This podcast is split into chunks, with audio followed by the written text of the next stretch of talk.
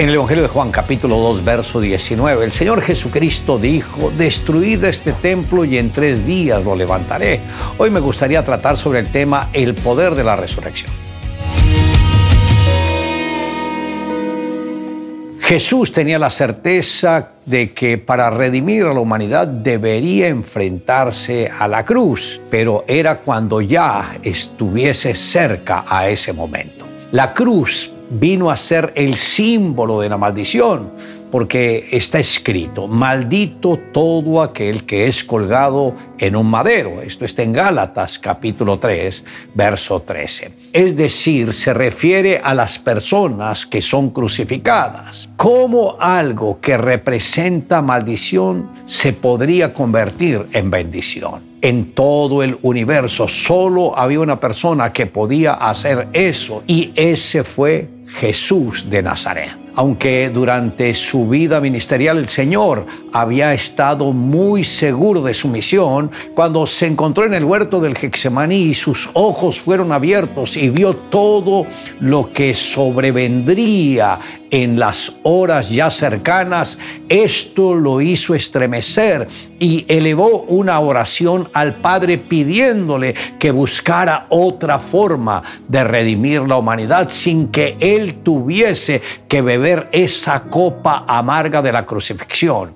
Pero el cielo guardó silencio. porque los ángeles sabían que si Jesús no lo hacía, nadie podría hacerlo. Él era la única ofrenda preparada por el Padre para redimir al hombre. Lo que lo hizo estremecer a Jesús no fue ver las legiones de demonios que venían como lobos feroces a devorar su carne. Jesús sabía que tenía que enfrentar esta situación pues con la muerte del mismo Señor Jesucristo, Él estaría venciendo al adversario.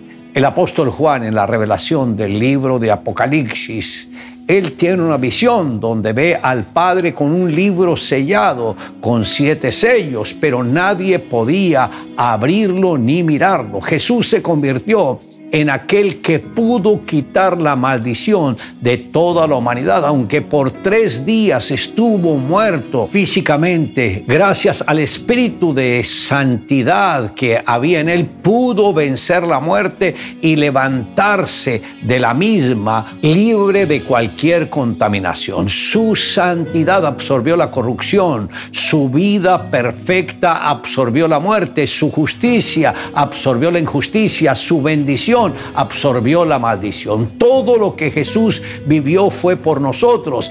Y si nos disponemos, el Señor toma nuestra naturaleza y la une a la suya en la cruz del Calvario. Es nuestro deber cada día crucificar nuestra débil y humana naturaleza para que el poder de la resurrección divina fluya a través de nosotros. ¿Qué áreas de su vida siente que han sido tocadas por la muerte? Su salud, sus finanzas, su ministerio, su relación con la pareja que vive o con la vida familiar. No importa lo que sea, el Cristo resucitado tiene el poder de obrar poderosamente en su vida. Cualquiera que sea la maldición, el mismo Señor Jesús en un solo instante la puede desbaratar y cambiar la maldición en bendición.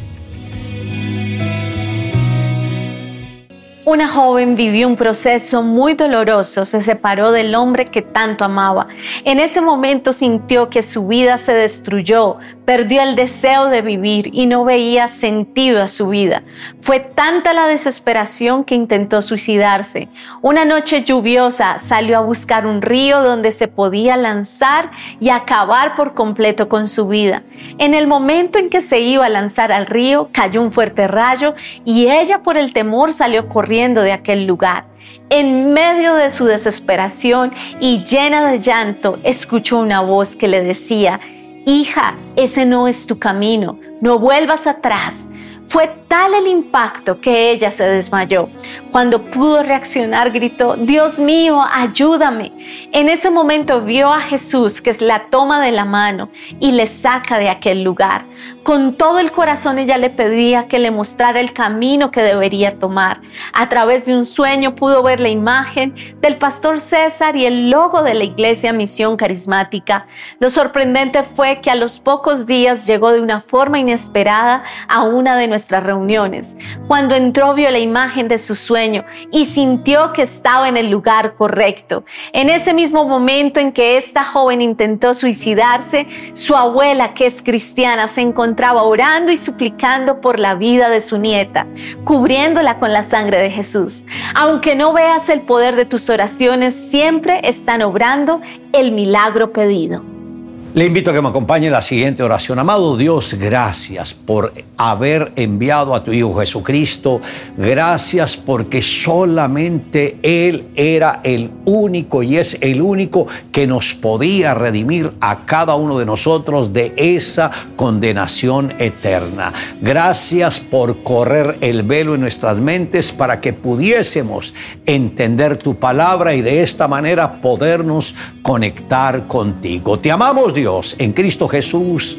Amén. Declare juntamente conmigo, pues si por la transgresión de uno solo reinó la muerte, mucho más reinarán en vida por uno solo, Jesucristo.